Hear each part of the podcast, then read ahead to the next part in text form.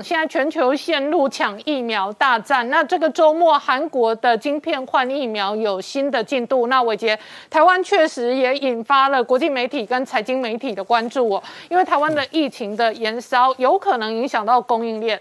没有错，我想其实这个韩国的部分呢，它是全面的靠拢拜登。那之前我们才讲过，韩国到底要选择中国还是美国？但这一次跟文在寅会谈之后呢，基本上韩国是全面的靠向拜登。然后，那包含像三星跟海力士都有重大宣布，一点一兆的新台币去投资美国。那包含像是在这个电动车啦的电池的生产，或者是在半导体的产业当中，其实呢都符合拜登现在目前现有的政策。包含像是在电池产业，它是选择跟美国的当地公司去进行合作。那 LG 跟海力士其实都有。不错的一个投资的一个状况，那包含像海力士要投一百四十亿的美金，那现代汽车也要投资七十四亿的美金，那去设置的是所谓的这个充电设备。好，那另外就是韩国企业是表态积极停美，这个这这件事情是已经全面性的确认。好，那所以对于整个。呃，不管是三星还是海力士的一些相关未来的表现来说，应该都有比较稳定的一个状况。我们看到三星电子的一个股价哈，在去年创下历史新高之后，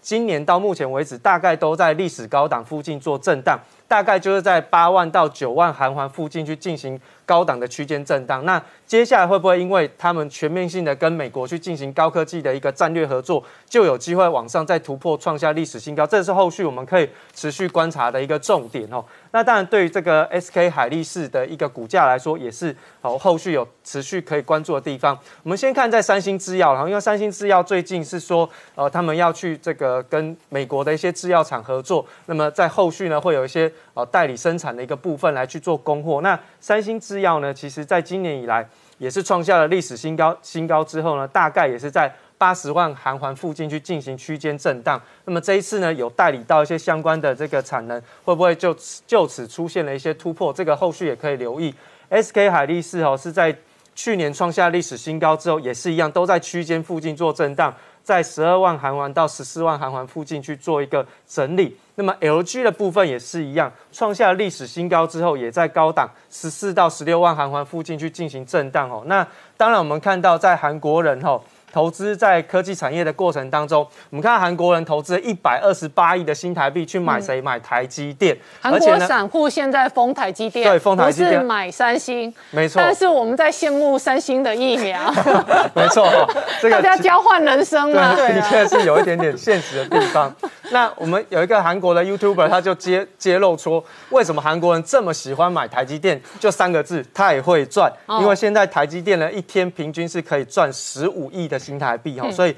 这个是韩国人会愿意去投资韩呃这个台积电的一个非常重要的一个原因。在我们看到在台积电的这个股价表现哦，今年以来其实都还蛮。不亮丽的，我觉得从这个六百七十九块见高以来，到目前为止是跌了十六个百分点。不过营收大概都还是维持在百分之十八的一个年增长率的部分。那所以呢，其实，在台积电后续的表现上面是可以持续做观察。在我们看到中国的半导体产业红星之后的全新也开始出现烂尾。哈，在之前我们在节目当中就有帮大家进行一个预测，其实呢也受害到一百八十位的台积工程师人财两空。所以呢，其实后续呢，在整个中国半导体扩大投资的过程当中，都有一些这个投机性的操作，导致于现在目前。中国的半导体产业有烂尾的状况是非常普遍，这后续哦可能会影响到中国半导体产业建制的一个量能。好，我们稍后回来。好，清黄刚刚看到的是文在寅跟拜登的高峰会，主要的核心谈及疫苗、跟电动车还有半导体的合作。那同时呢，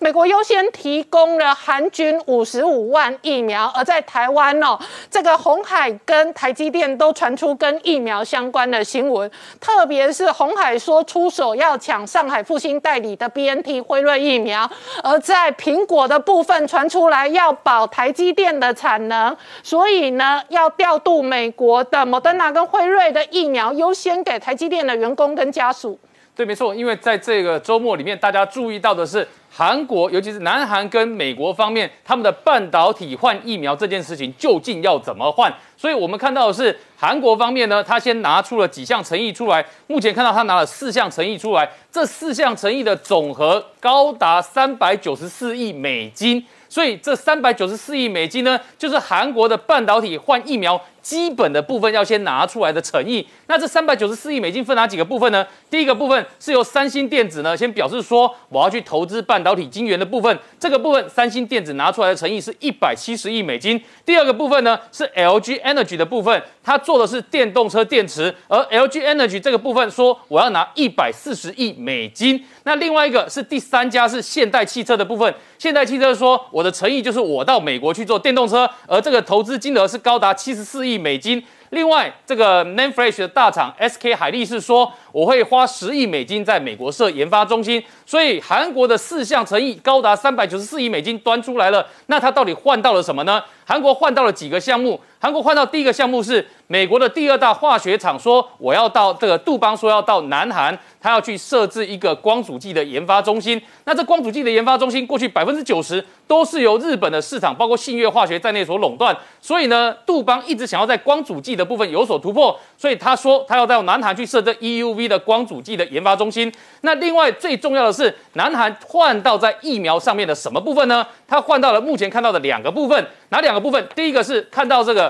美国决定说，这个对于美军在南韩的部分呢，因为有很多的美军跟韩国军队的合作嘛，那所以呢，这个韩国的军队这些军人们，美国要为他们施打五十五万剂的疫苗。这五十五万剂的疫苗呢，当然就是美国的诚意，但当然也有此一说，是说美军在跟韩军常常在一起演训的过程里面，美军也不会希望自己被感染嘛，所以保护美保护好韩军就等同于保护好美军，这是一样的意思。那第二个部分看到什么呢？看到这个美国的疫苗大厂莫德纳说，我要到南韩的部分呢，让他们来帮我做代工，而做代工的这一家就是三星生物。那三星生物的部分呢，它其实在过去三星生物就已经做了好几家这个大药厂的代工厂，他们大概目前去年哦，以我所知道，三星生物去年已经是。第四座的超级工厂的投资，而这第四座的超级工厂的投资花了二十亿美金呢，二十亿美金差不多折合台币已经在六百亿左右的规模。大小相当于台北市大安森林公园这么大的规模，就是它一座超级工厂的大小。所以你可以想见哦，这样的超级工厂有四座，那当然它的规模是很大的。那第四座目前是预计在二零二二年要完工。所以三星生物呢，在等于三星集团投资了相当大的金额，而目前呢，等于说在文在寅去韩国的这一趟谈妥说，由莫德纳试出来这个订单的部分，由南韩来这个三星生物来帮他做代工。所以等于说，在这个部分对南韩来讲，这等于是一个保障啊，因为南韩之前呢下了四千万剂莫德纳的订单，有没有全部拿到？当然还没有全部拿到嘛。但是现在确定工厂要在南韩做的话，对南韩来讲，明年疫情来的时候，相对这像是一颗定心丸一样的存在。所以你会发现，对于疫苗来讲，它是一个国家级的战略物资。南韩等于是用这么大的三百九十四亿美金的代价，才换到了这两项五十五万剂的疫苗，再加莫达纳把这个代工的订单试出来。但是在这部分呢，只除了只有三星呃，只有韩国的部分是这样子吗？当然不止哦。现在很多是国家的力量来不及拿到疫苗，所以呢，大企业自己来出手。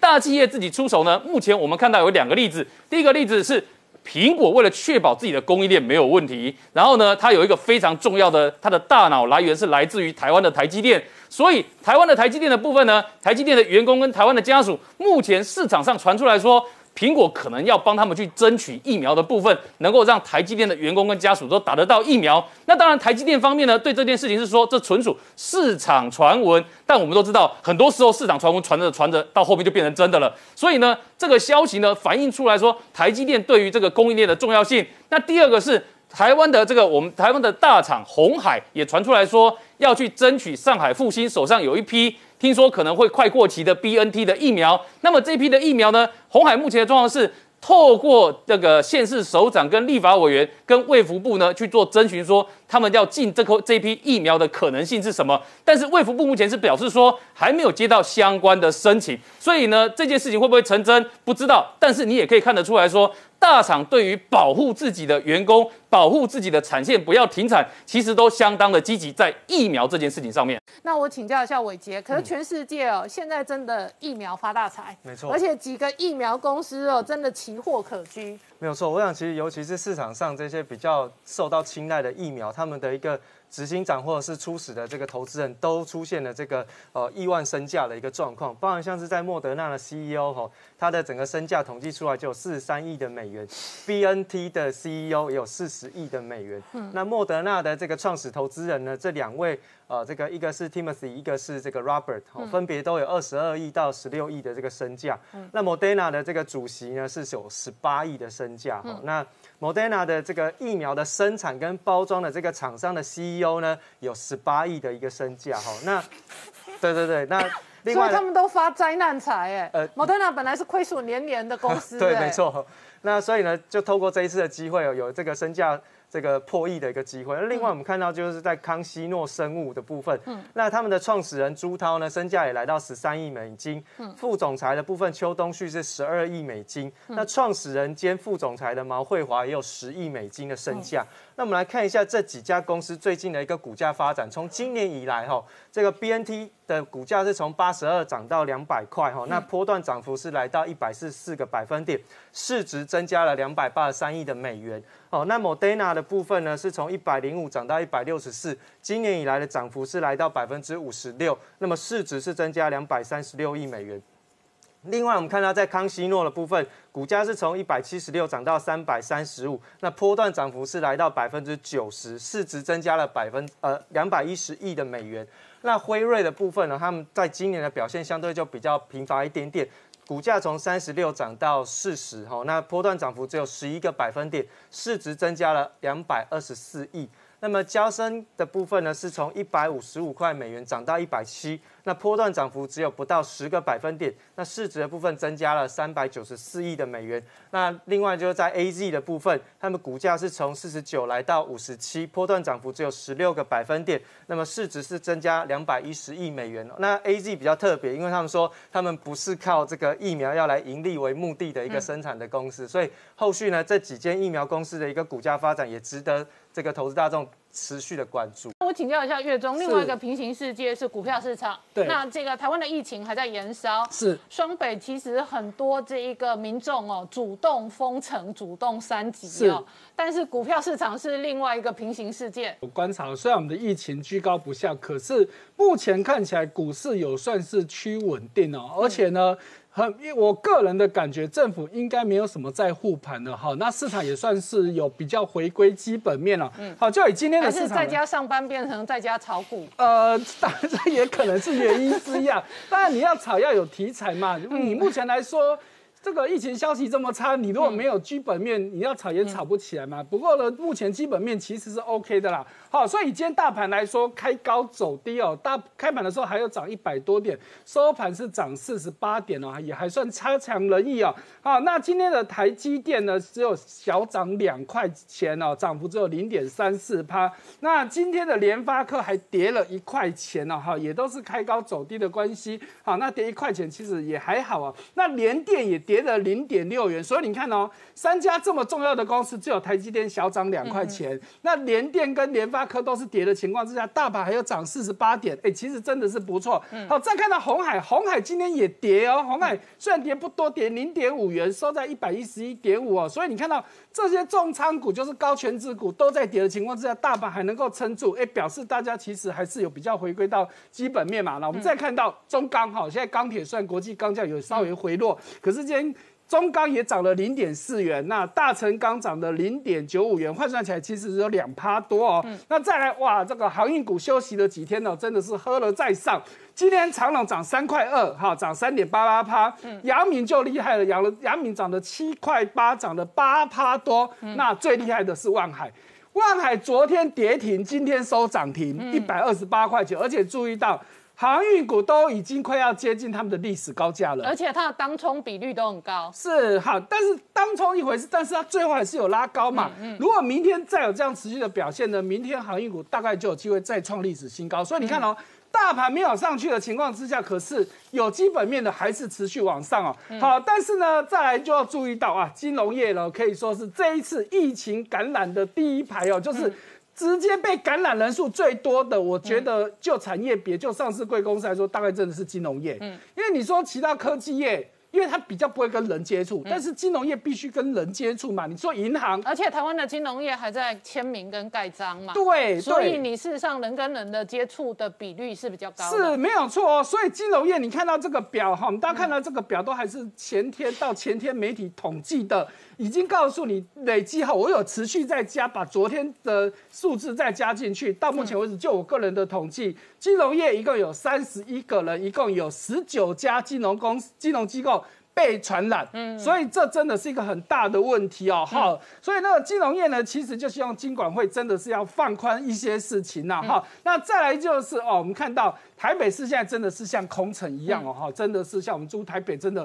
就算过年也没有像现在店关的这么这么多的哈、所以呢，现在很多的店家做不下去了，就希望说。房东能够减房租，哎，这一次就跟去年不一样。去年要房东减，大概房东大部分都不愿意，可是这一次大部分的房东都愿意供体时间了。所以现在看到有些不动产业者就去跟房东协调，好，像有业者就提到说，他光一个礼拜就至少处理了二十起，这个他们的二十起是指的是店面电商那种高租金的哈，所以他甚至提到有那个饭店业者一个月房租就砍一百万以，哦，那砍的幅度是超过五成哦。好，那再来就是一个很大的问题，就是大家也知道，台湾现在是缺水、缺电、缺疫苗，嗯，所以现在国际媒体开始注意到，尤其这个日经亚洲，他就提到说，台湾过去都这么好，可是现在这三件事情——缺水、缺电、缺疫苗，台湾经济还能够持续高成长吗？哈、那当然也有业者就去表，就去说啊，真的也是哦，哈，这之前缺水，后来缺电，现在又缺疫苗，唯一不缺的叫做订单，可是要有人做啊，要有水有电才做得了嘛，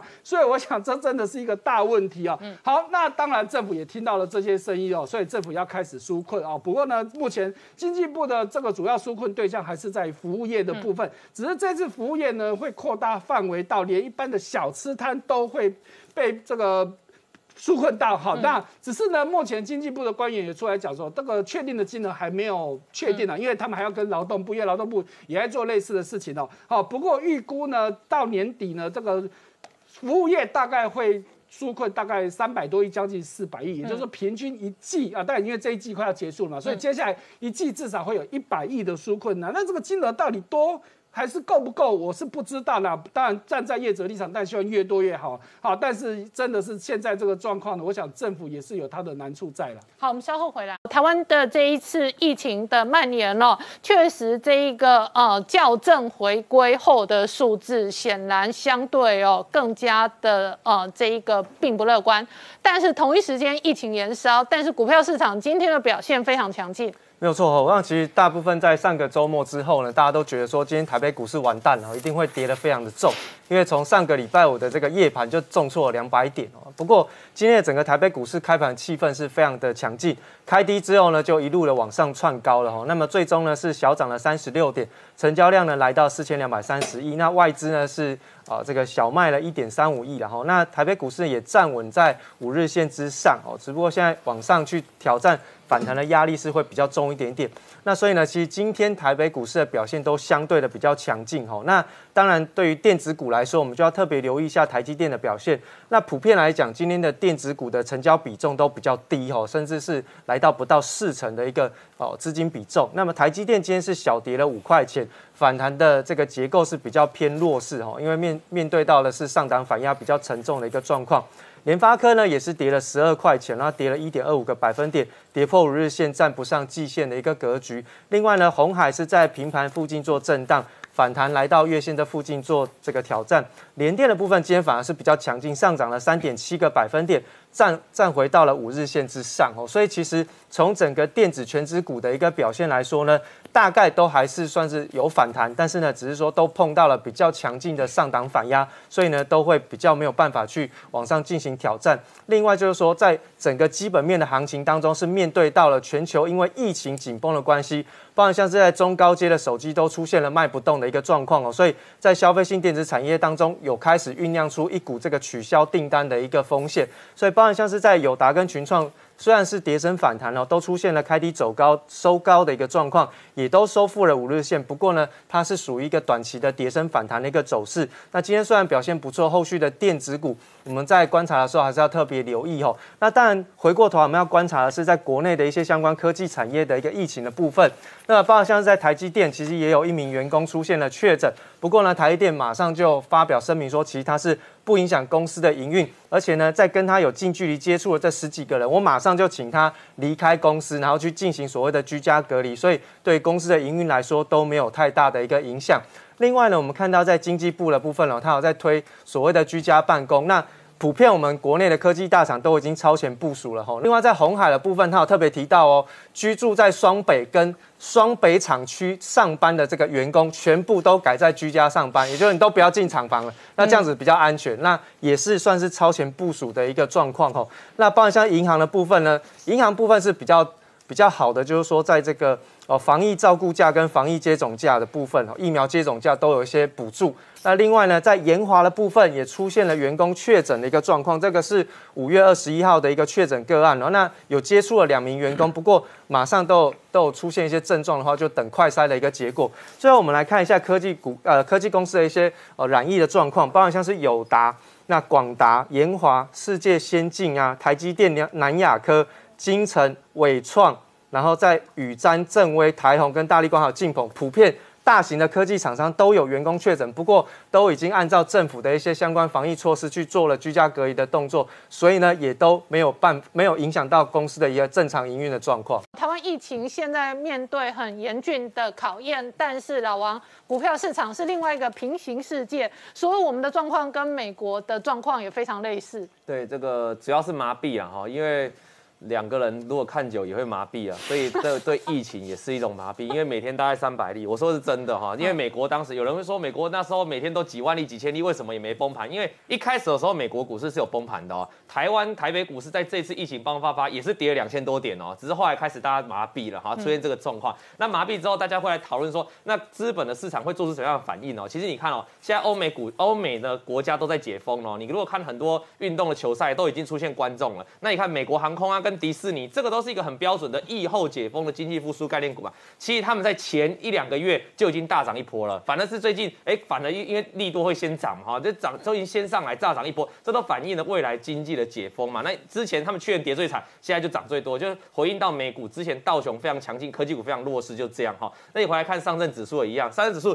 沉寂了这么久之后，最近也是往上的大涨嘛哈。那所以代表说。高基期的目前在高档上面做震荡，哦，像道琼啊、纳斯达克都在做反弹，还没还没去挑战前面的历史新高，都还在做整理的动作。可是，在低档低基期的这个上证指数，因为实在盘整太久了，就是往下面往上涨了哈。这个是一个目前股市资本上一个很重要的现象，因为你可以看像日本啊。啊，日本好像又先宣布了这个紧急事态嘛，哈，那你看日本，其实你说它有没有跌？它有跌，但是跌不多，可是它至少没有回到过去的那个波段高点了，哈。韩国股市也是，所以我们可以说都在一个高档做盘整，可是为什么没办法创新高的原因，就是在于。主要疫情还是卡在那，那卡在那你就没办法创新高哈。但是你会你会对疫情麻痹，所以他们就可以卡，就是做一个区间震荡。你看印度股市也是啊，他们也是一开始的时候跌，可是后来开始做区间震荡就麻痹了啊，也是在一个区间震荡整理。台北股市也是嘛，台湾加权指数最近也是急跌之后拉一个反弹嘛，那反弹在这个卡在这个位置做区间震荡。如果你真的要让股市再回到一万七、一万八，那可能就要看到疫情真的比较往下荡了哈。那如果说资本上在台股里面哦，这个我刚才讲了，美国股市在前一段时间在反映所谓的疫情解封的概念股嘛，那你回过头来，有人会说台北股市凭什么涨哦？其实一个很简单的道理，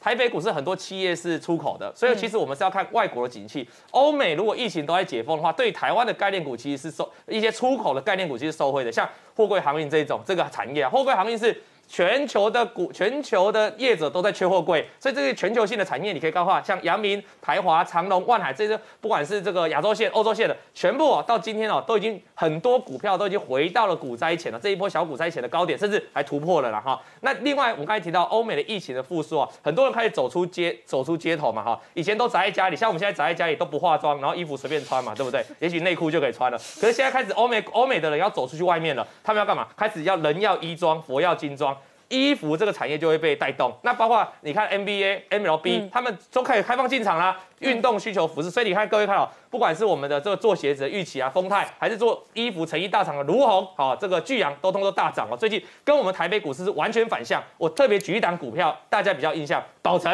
去年节目我们有讨论过哈，它就是因为阿迪达斯跟着 Nike 去年疫情重挫，所以它很多地方需要关厂或这个裁员哈。结果你看它最近的股价。哎，你一还原过来一整年，它又涨上来了呢哈，所以这代表说它在反映的就是一个欧美经济的复苏啦。那你回过头来看，家公司呃，我们刚才提到啊，这个货柜在缺货柜嘛哈，在塞船。那如果再看到这个纺织需求旺盛，就会造成这个纺织的最上游这个人造纤维啊，加工司这一块啊。营收就大好，因为我涨价，缺货贵，然后纺织又需求大增，你可以看他们的营收，四月营收全部都是三位数在 percent 的三位数的这个年增率在跳的，所以为什么看到最近吉盛、弘毅都非常强势，主要都还是在反映一个国欧美需求了哈。所以讲到这里，我们可以说台湾的内资内需产业什么时候会好？这些餐饮类股，当然就等到我们走出疫情了。那你现在看一下塑化、油价，我们说油价跟通膨是重要的指标嘛？油价其实在前一个月来到高档之后就开始整理了，可是我认为啦，欧美的解封才正开始哈，未来经济活动会增。加之后需求上升，那油价有可能再往进更更往前一波一往前突破的时候，我们相关的塑化产业啊也会跟着需求上来。那比如水管啊、相关的建设啊、塑化产业都会跟二线塑化可以注意。最后我来跟大家讲一个哈，这一波比较惨的受害股了哈，欧美的疫情解封的所谓的受害股，可是受害股是谁？去年一整年都在涨科技股嘛，因为线上的原因嘛，笔电啊很夯啊，PC 啊或一些。台湾现在有内部的 PC 内需啊，但是那个营收占比就实在是有点少了哈。那我们主要是跟外国欧美来比啦，那你欧美来比，所以看到这一波股灾下来之后，很多都只是反弹了十趴到二十趴，比如说人保、伟创、宏基甚至广达。那另外消费子、消费电子代工，像监视器这种的，这个液晶荧幕这个的，在这嘉士达也只是小小做个反弹啊。所以我觉得目前台湾现况就是科技股疲弱，主要反映国际。这个科技股的回档，那至于传产股呢，就反映这个所谓复疫情复苏的这个情况。好，我们稍后回来。疫情一时的台湾社会哦，国安危机跟政治危机哦，现在看起来危机四伏，但是月中股票市场是平行世界，台股今天很强。啊，没有错，今天台股强大概有两个原因哦，哈，因为政府纾困金要下来了，另外当然就是疫苗要进来了，哈，我想这是两个两大激励的部分。我们先从纾困的部分来看呢，哈，真的之前林冠也讲过很多次哦，很多人可能没有病死，但是也要饿死穷死了，所以政府大概听到了这个声音。昨天晚上紧急开会通过纾困四点零哦，好，那当然这个还是要经过立法院的程序哦，所以目前预估最快最快要到下礼拜五，就是六月四号前才可以播出来哦，哈，因为立法院下礼拜一才会审。好，我觉得奇怪，如果这么重要的事情，为什么立法院不可以加班赶快审呢？还要拖到下礼拜一过去才审呢？好，我是觉得个人是觉得疑问呐。好，那就先不管这个程序的问题，我们看看大概有哪些人可以拿到多少钱呢？好，那当然它分的非常非常细，我们就不一个一个念了。比较特别的这个就是一个无固定雇主的跟自营工作者。好，那在这一批他可以拿到每个月一万块钱，连拿三个月。好，我们先讲一下。目前的纾困基本上都以三个月为限，好，所以大家拿到不管是什么团体啊，哈，大概都是以三个月为限。那在三个月以后就再说了，哈。所以说像刚说的无雇主的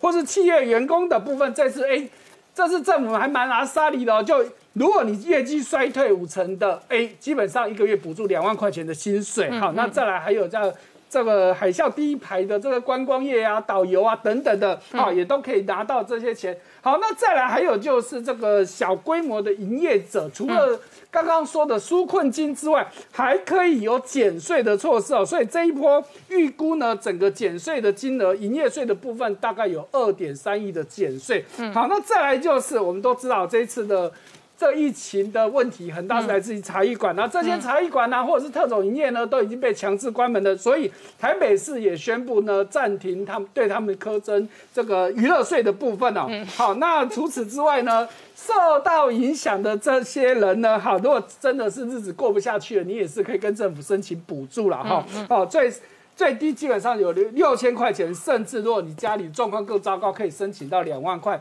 好，那所以我们再看到股市的部分，今天台股哦，真的是一路大涨啊哈。最高来到一万六千八百八十九点，收盘也差不了多少，还涨了两两百六十九点哦，涨幅高达一点六趴，最后收盘收在一万六千八百七十点，距历史高点只剩七八百点而已哦哈，所以大家不要小看这个数字了。在台积电今天涨了八块钱哈，涨幅是一点三七趴。那联发科的部分哇，今天涨了二十六块钱之多哈，那涨幅也有二点七八趴。那联电的部分今天是涨一块八，哇，涨幅更来到三点五趴以上。嗯，好，那今天红海的价格几乎从头到尾都没什么动哦，哈，收盘是收百一收在一百一十一块，是涨一点五元哦，哈，那涨幅也有一点三七趴。好，那今年钢铁业哇，继续往前走啊！钢铁的部分今年涨了快要啊，中钢的部分涨了快要两块钱，涨幅超过五趴之多。那大成钢更是收涨停。好，那再来哇，今天更强的还有航运股的部分，今天啊。航运股三雄有两家是收涨停的，长隆跟万海收涨停。那阳明也涨了将近半只涨停，可是阳明盘中一度创历史新高，来到一百一十二块钱。那万海呢，当然连两天涨停的，一直持续在创历史新高哦。好，所以我们看到今天的台股呢，基本上大家都表现的相当好。好，可是呢，在科技公司的部分呢，又传出来两家公司有人染疫了。好，一个是新兴，好 PCB 的新兴在。三英厂的部分有一个员工，再来就是日月光的中立厂啊，也有一个员工是染疫的。好，所以呢，现在这些科技厂都很担心的，所以竹科率先提出来要求说，他们要自己设快筛站。嗯，好，那竹科先提出申请，那南科也跟进，他说，哎，我们找奇美医院。合作，我也要设快筛站，哦，很聪明哎，不错哎。对，原本南部的那个医疗负担可能还蛮少的。是原本大家知道，一般我们是不能自己去做快筛的，好，所以呢，现在政府也知道说这个科技业是我们的经济命脉，好，所以目前暂时都同意了这两个机构，但是政府也有强调，一般企业还是不可以自己做快筛的哈，而且再就是，逐客南克，如果你筛出来发现有阳性的，你一定要赶快通报，好，所以这是一个弹书。来，再来呢？好，这彭博社报道说啊，现在台湾的疫情高，这个升温哦，那台湾势必要扩大财政支出。那就彭博社的预估呢，就是我们刚刚提到的，下礼拜立法院要准备要审这个特别预算。有可能一口气要通过六千三百亿的纾困的哈，这金额是非常的庞大。好，不过呢，彭博社也提到说，台湾目前的财政状况是 OK 的啊，是不用担心的。好，那这六千三百亿有多大，大家没有概念哦，所以我帮大家抓这个我们今年的政府预算。我们今年预计的收入呢，大概就是二点二二兆。嗯。你然后去年的支出的部分是二点一二兆，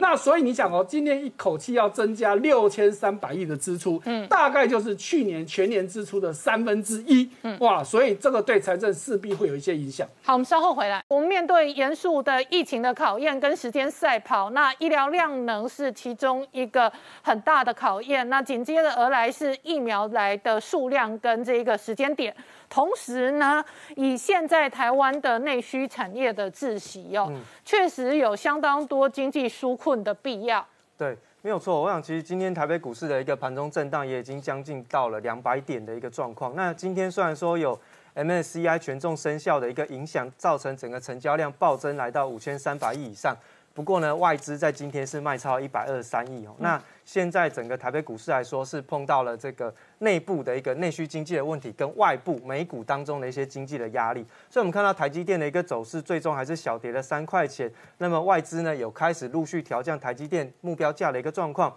联发科呢，也是跌了十六块钱，那反映的可能是在未来中国手机销售状况有第二波下修的一个情况。联电呢，也是持续的往下跌哈。那所以在半导体产业当中，有普遍往下回档修正的一个状况。红海的部分可能也是在反映今年的 iPhone 销售量的不确定性哦，这个都是在全球疫情，尤其是亚洲区爆发以来比较重大的一个影响性哦，所以现在目前红海的股价是偏弱。再我们看到中钢今天是开高走低收在盘下哈，那再就主要是反映在这个需求比较偏弱势，大成钢在反映的是美国大基建的这个不确定性哈，所以其实在钢铁股的走势上面也是相对的比较不稳定。那长荣、阳明跟万海这三家哈货柜航运的个股，基本上在盘中的当冲比率仍然是居高不下，大概都有六成左右的一个当冲量呢，而且呢，在盘中是屡屡的爆出天量的一个状况。那在筹码不稳定的过程当中，其实他们的震荡就会非常激烈，那当然就造就他们的股价虽然是上涨，但是就没有像过去那么样的凶猛，大概也都是维持在高档去进行横盘震荡整理而已哦。那所以其实接下来我们看到是这个行政院在推出的这个纾困案的部分，这个纾困二点零金额大概是两千一百亿，那总预算有上修到六千三百亿的一个状况，不管是针对个人、产业还是贷款，其实都有一些加码的状况。那么按照国发会过去在今年哦五月中的预估，他说可能在这个两千一百亿的这个 GDP 的这个哦这个。补助之下，它可能会贡献我们的 GDP 大概零零点九。那如果说以先前的预估吼，它是有可能最惨的状况，如果拖到第三季，会影响到我们 GDP 下修零点五个百分点。换言之，他们认为这一次的纾困金额对于我们的 GDP 的修正，应该是不会有太大的影响。所以我们看到在这个几个产业当中，服务业、观光运输。教育、育文跟这个农渔业的部分都还是比较重要的一个补助重点哈。那再就看到这个台积电又有一个员工确诊，那还是一样在厂区的部分框列了大概十多个人，但是呢还是没有影响到这个营运的状况，所以现在目前台积电的厂区都还是正常营运当中哈。在我们看到，在记忆体大厂美光的部分也遭受到了这个员工确诊的一个状况吼。那但是呢，也是同样的按照我们中央防疫的规定，也都没有影响到厂区的一些正常营。因此，在国内不管是在传统产业、金融还是在科技，都陆陆续续还是有确诊的状况之下，可能在每一家公司的整个疫情的呃这个控管控之下，都还是能够正常运，没有影响到一些这个出货的一个情形。疫情的发展变成台湾社会一个很大的变数，但是月中。是股票市场上哦，这个龙岩股票连涨两天，引发股友们讨论。然后高端疫苗的发展也是股友们关注的焦点。呃，确实哦，看到龙岩连两天涨停哦，真的是有网友就说令人毛骨悚然了哈。因为这一波大家看到股市从之前的航海王、钢铁王，到现在最新的叫地藏王，哇，这真的是问题很大。龙岩被称为地藏王，是的，网友现在是这么说的，地藏王啊哈。那所以说呢？哎，我又去查了一下，它连两天这么强，那到底是在谁在买的？哎，更令我惊讶的是，连两天外资都大卖，哎，尤其今天卖了一千多张，哎，昨天卖两百多张，那投信跟自营商是完全没有进出，完全没有碰龙眼，所以显然就是散户给拱上去的。嗯，哇，所以我不晓得散户是真的是这么想说台湾的状况很糟糕呢，还是故意就像美国之前那个 g e s t o p 的那一种，只是。凑热闹的心态，我们就不知道。那相较之下，你看到高端疫苗哇，因为疫外国的疫苗要进来了嘛，那国产疫苗就有可能被排挤哦。所以之前很强的高端疫苗，今天就跌了六趴哦，跌跌了蛮多的哈。那从我算一下，从它的高点五月十七号哦，到现在呢，大概跌掉六趴多了。好，它最高拉到四百多块，对，四百一十七块是波段最高。高端疫苗事实上也政治化了啦，但是我们看一下高端的股价，对，股价在二月底哦，它的起涨点大概是一百块，是。然后呢，它从二月底到最近，特别是前一阵子，它拉到四百块，是。然后最近呃，今天收盘呢还盘整三八九，可是呢，短短三个月从一百块拉到这个三百八十九块，是。好高官呃，至少股东赚很大，对，然后手上有股票的投资人也赚很大，是那当然这背后有一些传言呐，哈，那我们就不要去讲这个部分了哈。那至少在目前，因为之前还有一个国光生还可以跟他竞争，但是现在国光生也算出局了，所以说我们现在说的国转国产疫苗基本上就是高端的部分的了，哈，也当然没有了，所以说它才会这么受到瞩目啊。嗯，好，那再看到国际市场上，好，那澳洲之前的状况其实也连续很多天都没有确诊，但是最近这几天又开始出现确诊，于是呢，他们立刻就宣布要封城。嗯。哎，他们才刚开始几天又有病例而已，他们就立刻宣布封城。好，那比较夸张的是，他们居然在他们的政府官方维多利亚省政府公开说，因为他们怕先跟台湾一样，嗯，哦，他们是在媒体上公然就把台湾拿出来讲哦，嗯。哇，那我觉得真的台湾方面也真的是要考虑一下这个问题啊。维多利亚省他们只有这样稍微几个病例出现而已，立刻就宣布封城。可是台湾现在的现况是这个样子，政府已经跟我们说，我们绝对不会封城了。好，来再看到新加坡的情况。好，刚刚我们前面也看到，我们访问新加坡的医生了。那新加坡确实是这一波的疫情做的相对好的，即便你看到他前一阵子又宣布封城，但是他是因为担心马来西亚的问题去影响到他们，所以。他们毅然决然赶快宣布封城。好，那也因为呢，大家都觉得新加坡真的是相对安全的地方哦，所以这两年新加坡的房地产价格涨得非常非常高，尤其是因为新加坡你要移民那边的条件不算太高哦，就是两百五十万新币和台币大概是五千两百五十万，对很多有钱人来说这不是问题嘛。那再加上我安全哇，所以呢就这。地产业者说啊，光这这一两年来呢，当地的这些高的私人公司啊、高尔夫球场啊、俱乐部啊，会员都暴增，那就都是这些有钱人移民过去的。好，再看到一样东南亚的国家曼谷，哇，他们就在昨天政府紧急宣布，可以让一些便利商店直接开打疫苗，嗯哇，所以呢，曼谷的 C B 原本就跳出来响应了，哎。光一个曼谷就有三千三千三百多家，他们就在昨天中午就紧急宣布说，我们响应，可以来我们这边打疫苗，而且哦，你还可以先用这个手机先订，订说好你我要来这边打疫苗，好，那但也不是只有 C V M，只。在当地的好几个这个连锁的超商都有跟进去做这件事情哦。好，那我想这对曼谷是观光大城，他赶快打的话，他的观光可以立刻的改善复苏。没有错，好，那当然他们原本的施打率也确实低哦，哈，很多人都是怕不方便哦，所以政府愿意开这个门，也主要就是鼓励大家能够就近方便去施打了。好，那再来还有哇，这个真的是超超前部署，不止超前了。俄罗斯居然开始研发要准备帮动物打疫苗，嗯，哇，那事实上也不是只有俄罗斯做这件事情，美国也有宠物药品公司开始研发宠物疫苗。我们真的觉得啊，台湾连人都没得打了，人家居然动物就要开始打疫苗了，真的想起来也是蛮悲哀的。好，我们稍后回来。